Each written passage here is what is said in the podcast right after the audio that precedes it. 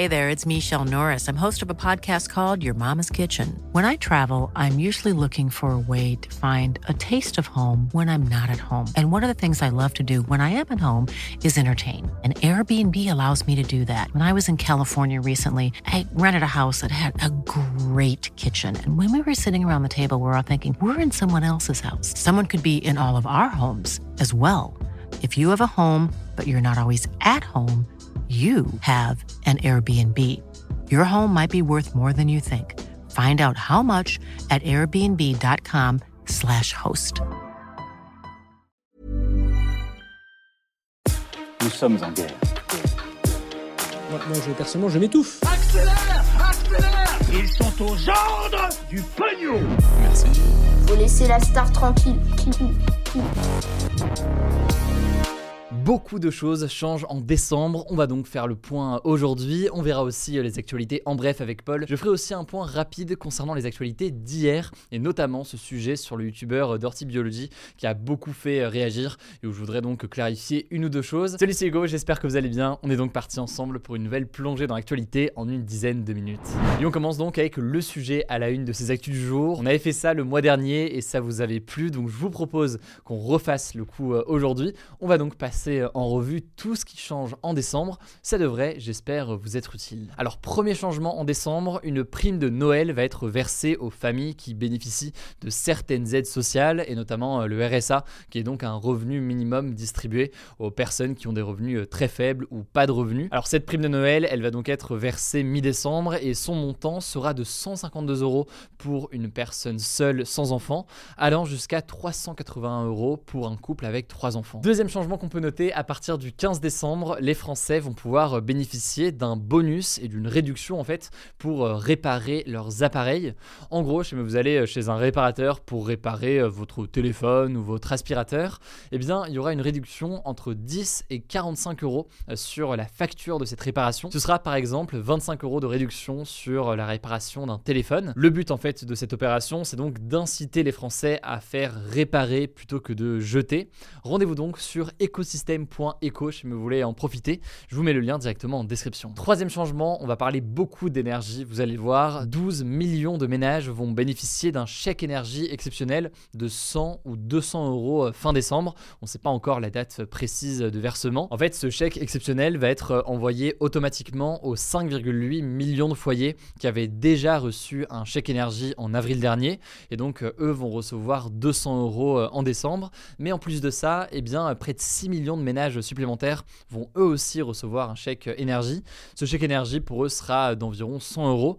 En fait, tout cela est calculé en fonction des revenus, mais il n'y a aucune démarche à effectuer pour en bénéficier. Il n'y a pas besoin donc d'en faire euh, la demande. Pour savoir par contre si vous êtes concerné par ce chèque énergie, il faut aller sur chèqueénergie.gouv.fr. Ce chèque, en tout cas, il a donc pour objectif de vous aider à payer votre facture euh, d'énergie. Quatrième changement qu'on peut noter, toujours en rapport avec euh, les prix de l'énergie, une aide qui peut aller de 50 à 200 euros va être remise aux Français qui se chauffent euh, uniquement au bois. L'idée là aussi donc c'est de faire face à l'augmentation euh, du prix du bois. Là en l'occurrence il va falloir en faire la demande, donc ceux qui peuvent en faire la demande vont pouvoir le faire à partir du 22 décembre. Ça se passe là aussi sur le site chèqueénergie.gouv.fr. Cinquième changement, c'est le dernier changement lié à l'énergie. Les personnes qui vivent dans des logements sociaux comme euh, les HLM vont pouvoir bénéficier d'un chèque énergie supplémentaire en plus donc de celui que j'ai déjà évoqué. Cette aide exceptionnelle pourra aller jusqu'à 600 euros pour certaines familles. Bon, et au passage, ça c'est le cas tous les ans, hein, donc c'est pas une surprise, mais je tiens quand même à le dire, on passera officiellement en hiver donc le 21 décembre, un hiver qui va durer jusqu'au lundi 20 mars 2023. Le septième changement en décembre, c'est la fin des restrictions dues à la sécheresse en France. En fait, depuis plusieurs mois, certains départements comme les Alpes-Maritimes, le Rhône ou encore les Bouches-du-Rhône avaient pour interdiction d'arroser euh, les pelouses ou encore euh, les terrains de sport pour pouvoir conserver l'eau au maximum. Et eh bien désormais, ce n'est plus le cas à partir de maintenant. Cela dit, certaines restrictions sont maintenues dans quelques départements pendant encore euh, deux semaines. Si jamais vous voulez plus d'infos, là aussi vous le savez, je vous mets le lien directement en description. Huitième changement qu'on peut noter, la réduction sur le prix du carburant qui a été euh, mise en place par le gouvernement va prendre fin définitivement le 31 décembre, après être passé donc il y a quelques jours de 30 à 10 centimes par litre. Alors c'est la fin donc à partir du 31 décembre de l'aide pour tout le monde. Cela dit, à partir du 1er janvier 2023, il y aura une autre aide, une aide qui sera cette fois-ci à destination euh, des foyers les plus pauvres et des plus gros euh, rouleurs. Là aussi, on en reparlera euh, dans les prochains jours. Bref, voilà donc pour les changements ce mois-ci et je vais laisser la parole à Paul du coup pour les actualités en bref. Mais avant ça, très rapidement, et parce que vous le savez, hein, je préfère être transparent au quotidien avec vous sur le choix des sujets, sur la façon de les traiter, etc. Je voulais revenir sur l'un des sujets qu'on a abordé hier, à savoir les nouvelles accusations visant le vidéaste Léo Grasset de la chaîne Dirty Biology, avec notamment une nouvelle accusation euh, de viol. Alors certains d'entre vous dans les commentaires sous la vidéo sur YouTube ont estimé que ce n'était pas un sujet qu'on devait traiter, notamment parce qu'il faudrait attendre que la justice fasse son travail et tranche entre guillemets euh, pour euh, en parler. J'ai vu vos commentaires et c'est donc l'occasion de pouvoir en parler. En fait, hier, on a fait le choix d'en parler, estimant que les nouveaux témoignages, combinés en plus à la réponse de Léo Grasset, les critiques que lui adresse à la première enquête de Mediapart constituaient des informations euh, qu'on voulait euh, vous transmettre, des informations euh, qui étaient importantes, notamment au vu du fait qu'on avait déjà évoqué la première enquête de Mediapart il y a quelques mois, et donc là, ces nouvelles révélations combinées à la réponse de Léo Grasset, eh bien, constituaient un sujet en soi qui nous semblait important pour vous tenir au courant du sujet. Et oui, évidemment, c'est à la justice de faire son travail. Aucun média n'a vocation à remplacer la justice ou quoi que ce soit. Ce n'est pas du tout le rôle d'un média. Maintenant, ce n'est pas non plus, je pense, le rôle d'un média d'attendre que la justice tranche, comme euh, certains pouvaient le dire, pour commencer à évoquer euh, un sujet. Le fait que plusieurs femmes témoignent contre une personnalité euh, publique et la réponse de ce vidéaste, c'est en soi une information. Et d'ailleurs, qu'un média en parle et évoque tous ces sujets-là ne remet aucunement en cause la présomption d'innocence qui est prévue par la justice française. Ça c'est donc sur la question de Dirty Biology euh, en soi. Maintenant, euh, si on met ça entre guillemets de côté et de façon beaucoup plus large, c'est une question euh, qui est beaucoup revenue dans le passé. On estime en fait qu'avec mon équipe, c'est une nécessité d'informer sur la question des violences sexistes et sexuelles, tout simplement parce que c'est un problème qui est très présent dans la société. En France, selon une enquête de l'ONDRP, on compte 112 112 000 viols ou tentatives de viol par an. 112 000 donc c'est un nombre évidemment euh, immense et sur euh, l'efficacité de la justice sur euh, le sujet, il y a visiblement des progrès à faire. On a déjà eu l'occasion d'en parler dans les actus du jour, que ce soit du dépôt de plainte parfois difficile au fonctionnement de la justice ensuite. Je vous la fais courte, mais en fait une très grande part des plaintes pour viol sont classées sans suite par manque de preuves, parce qu'il est parfois difficile en fait de réunir des preuves pour des actes de ce type. Enfin, au passage, c'est très dur à estimer, mais les quelques études là-dessus évoquent 2 à 5% de fausses accusations. Autrement dit, oui, ces fausses accusations, elles peuvent exister, mais elles sont tout de même largement minoritaires selon les études que l'on a aujourd'hui sur le sujet. Tout ça pour dire que la question euh, des violences sexuelles et sexistes est cruciale dans notre société euh, aujourd'hui. C'est ce qui fait qu'on l'aborde régulièrement ces derniers mois euh, sur la chaîne et qu'on continuera à l'aborder à l'avenir dans ce format des actus du jour. Voilà, désolé pour ce monologue, ça me semblait juste important de faire un petit point là-dessus et de faire preuve encore une fois de transparence sur le choix des sujets et la façon de les aborder. Je vous laisse tout de suite avec Paul pour le reste des actualités en bref. Salut J'espère qu'Hugo vous a pas trop assommé d'infos avec tous les changements de décembre et qu'il vous reste un peu d'énergie pour les en bref. On commence avec cette première actu. Emmanuel Macron est en visite d'État aux États-Unis pour trois jours. Il est arrivé mardi soir et il doit notamment être reçu ce jeudi soir à la Maison Blanche, à Washington, par le président américain Joe Biden. C'est marquant car la visite d'État, en fait, c'est la plus haute forme de contact diplomatique entre deux pays.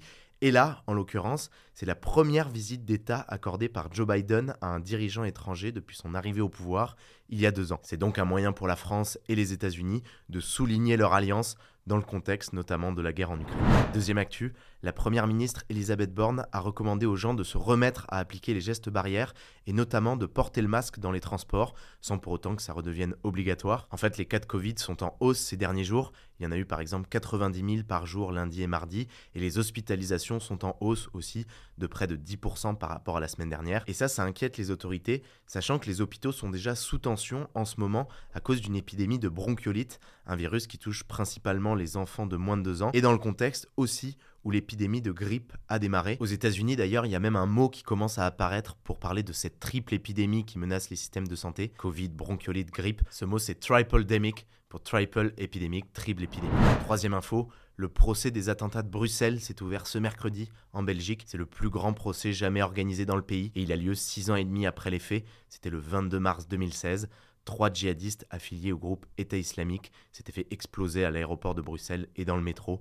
Ça avait provoqué la mort de 32 personnes et fait des centaines de blessés. Alors les trois terroristes sont morts, mais il y a 10 accusés soupçonnés d'avoir aidé les terroristes. Et il faut savoir que 6 des 10 accusés eh bien, ont déjà été condamnés dans le cadre du procès des attentats du 13 novembre 2015 en France, dont d'ailleurs Salah Abdeslam, le seul membre du commando du 13 novembre encore en vie. Il s'agissait en effet pour ces deux attentats de la même cellule terroriste. Et d'ailleurs, il a déjà été prouvé que les djihadistes de Bruxelles ont agi dans la précipitation 4 jours après l'arrestation de Salah Abdeslam, mais qu'au départ, ils prévoyaient une attaque pendant l'Euro 2016 de foot en France. Quatrième info, l'État a été condamné pour faute lourde dans une affaire de violence conjugale. Alors les faits remontent à 2018.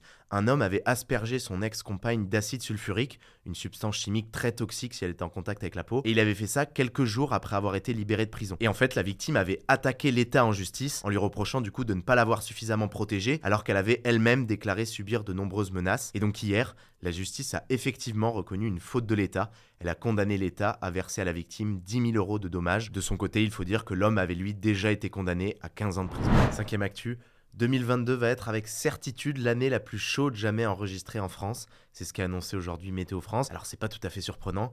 Le mois de mai et le mois d'octobre avaient déjà été les plus chauds jamais enregistrés. L'été avait été le deuxième plus chaud jamais enregistré, avec trois vagues de chaleur. Et cette année 2022 record, c'est selon Météo France un symptôme du changement climatique. Et la preuve d'ailleurs, c'est que si on regarde le podium des trois années les plus chaudes de l'histoire en France, eh bien les trois premières sont parmi les cinq dernières années. 2022 donc, puis en deuxième position 2020 et en troisième position 2018. Sixième info, Cocorico, la baguette a été inscrite au patrimoine immatériel de l'humanité par l'UNESCO.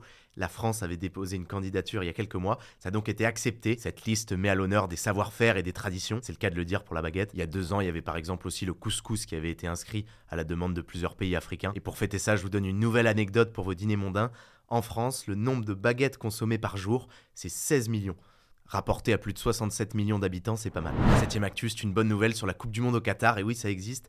La Française Stéphanie Frappard va devenir ce jeudi la première arbitre à arbitrer un match de Coupe du Monde masculine. Elle a été désignée par la FIFA pour arbitrer le match entre l'Allemagne et le Costa Rica jeudi à 20h. Stéphanie Frappard continue donc à écrire l'histoire. Ça s'inscrit dans un contexte où la Fédération française de foot milite depuis plusieurs années pour l'intégration de plus d'arbitres féminines dans les matchs masculins, alors qu'aujourd'hui en France, seuls 4% des arbitres de foot sont des femmes. Voilà, c'est la fin de ce résumé de l'actualité du jour. Évidemment, pensez à vous abonner pour ne pas rater le suivant, quelle que soit d'ailleurs l'application que vous utilisez pour m'écouter. Rendez-vous aussi sur YouTube et sur Instagram pour d'autres contenus d'actualité exclusifs. Écoutez, je crois que j'ai tout dit. Prenez soin de vous et on se dit à très vite. Mom deserves the best, and there's no better place to shop for Mother's Day than Whole Foods Market. They're your destination for unbeatable savings, from premium gifts to show-stopping flowers and irresistible desserts. Start by saving 33% with Prime on all body care and candles. Then get a 15-stem bunch of tulips for just $9.99 each with Prime. Round out Mom's menu with festive rosé, irresistible berry chantilly cake, and more special treats. Come celebrate Mother's Day at Whole Foods Market.